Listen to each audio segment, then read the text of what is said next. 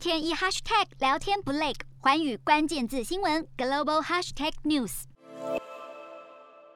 美国全球民主灯塔的光环明显消退，美式民主显然是病了。先将国会山庄暴动拿来说嘴，再嘲讽美国新冠疫情，全然忽略是中国带衰全世界。为了跟华府主导的民主峰会互别苗头，北京抢先办了一场以民主为题的线上论坛，脸不红气不喘，吹嘘自己是民主国家。民主是各国人民的权利，而非少数国家的专利。拜登曾经评价习近平说，他非常聪明，非常强硬，而且骨子里没有民主。可能因为这个缘故，拜登索性不邀习近平参加线上民主峰会。从中国官媒首脑讲的话，可以感受到酸溜溜的味道。关键要管用，如果不能做真正做到以人民为中心，增进本国人民福祉，哪怕摆设再精致，说辞再美妙，这样的民主也只能是自说自话。即便完全跟民主沾不上边，中国似乎很重视民主这块招牌，还硬要发一本白皮书呛美国。